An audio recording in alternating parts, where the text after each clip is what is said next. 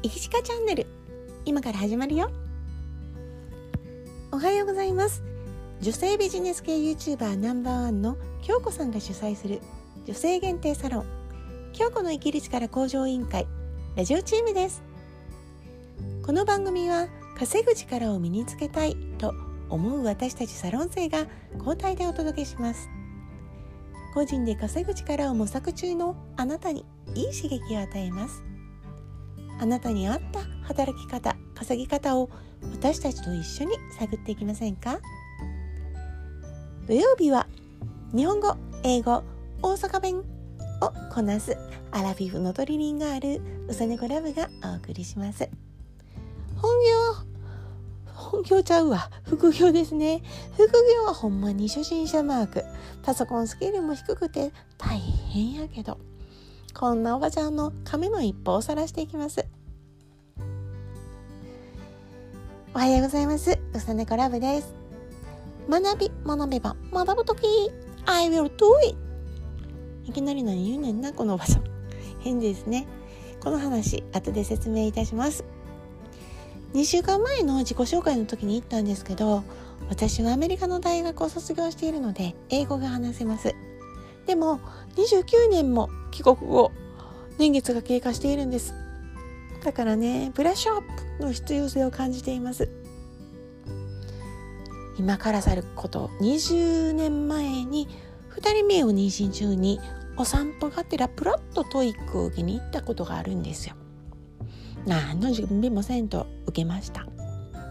で結果はというと履歴書に書きたくないなちょっとプライド的にっていうような点数しか取れませんでした。そういう状態の時って皆さんはどうしますか？諦めますか？勉強し直して再受験しますか？そんなこと言ってる。私も20年間放置してましたからね。でもねこの度53歳にして再受験を選びました。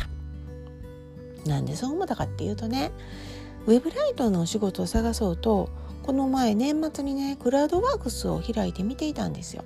そしたら結構英語を使うお仕事のオファーがあったんですね。ででもな考えてみたら20年前のあのスコアな書きたくないなプロフィールにと思ったんです。それで勉強し直す気になりました。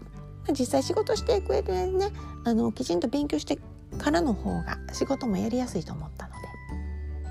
そして選んだのがスタディサプリ for English、えーね、お正月以降ですよね。英語勉強しましょうってずっとずっとテレビのコマーシャルで流れてますよね。アプリの勉強方法は1回3分からって CM でも言ってるように繰り返し繰り返しの反復学習です。これになれると1回30秒で終わります。サクサクって勉強が進むように構成されているのでとっても効率がいいです。だから学んでいて楽しいしひょっとして私天才かもなんて錯覚さえ起こります。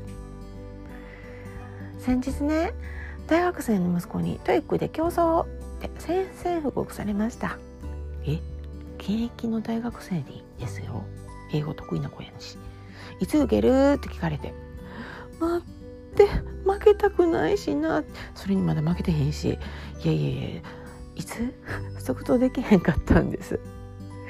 でもそれじゃ困るなと思いました。ほんで今は6月に受験しようよって。私の方から誘いかけています。目標は明確かつ高くそして期限をつける。これ肝心ですね。今日は冒頭の部分で I will do it って言ったでしょ？あの意味ですね。will って単語覚えてますか？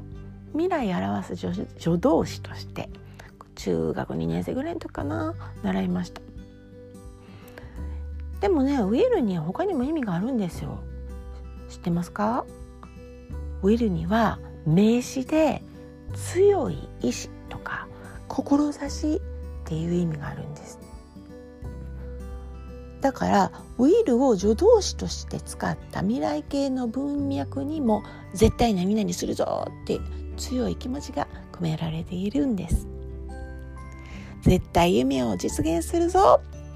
I will make my dream come true.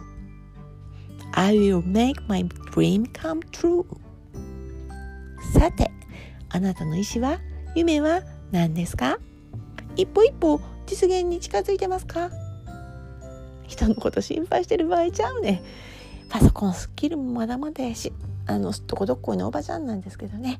私も私なりの亀のペースで頑張ってます。さてさて話は変わりますけど今週このラジオチームの中で斉藤ひとりさんの「ありがとう」のゲームを YouTube で見てどう思うかっていう気持ち考えをシェアしていますよね。ありがとう1日。4回言われる人になったら成功者になれるって話。すごいなって思いました。1000回自分で言うてる人は嫌われるとか言ってね。それ言い過ぎやがなと思ったけどね。でも1,000回自分の口から言うよりも4回言うてもらう方が難しい。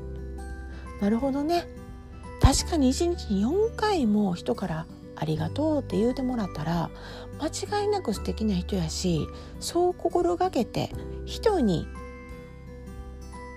気いもんでもらうっていうか人に注目してもらえる行いを自分がするっていうことは成功に近づける一歩やなってとっても大切な名言やと思いました。ただ私ね言い過ぎるのは良くないけどありがとうはね言った方がいいと思います。言うてもらう得るように努力しながら自分も言ったら結果的になんか自分も言ってもらえるようになるんちゃうかなって思ったんです。というのもこれ実はなんですけど先週92歳の誕生日を迎えた私の母の口癖が「ありがとう」なんですよ。元気で可愛いおばあちゃんです。デイサービスとかあのホームヘルパーさんに来てもらったりとか訪問看護師さんに来てもらったりとかそれをそれはいろんな人のお世話になってるんですけど一人暮らしで頑張ってます。ありがとうっていつも言うてるから結果的にありがとうって言ってもらえる。ボケもせずに可愛く元気に過ごしていられる。相互関係のありがとうの瞬間は絶対ボケてからでも良い習慣になると思うんですね。だからボケる前から日々ありがとうってって言ってもらえるような自分にねしたいなって思いました。人に気づいてもらえるような形でのありがとうの発信、えー、受け取り方ですね。それを学びながら日々生きていこうと思います。今日は私の英語の学び方と未来に対する意思表示斉藤ひとりさんのありがとうゲームを参考にした私の思いについてお話ししました。京子の生きる力向上委員会は年齢不も女性限定ので DMM オンラインサロンです。全国そして海外からも参加者が増えています。副業をやってる人始めたばかりの人興味のある人仲間ができると楽しさもやる気も元気も倍増しますね。今日は京子の生きる力向上委員会のサロン生うさねこラブがお送りしました。毎朝6時に新しい配信をします。また聞いてくださいね Have a nice day! Goodbye!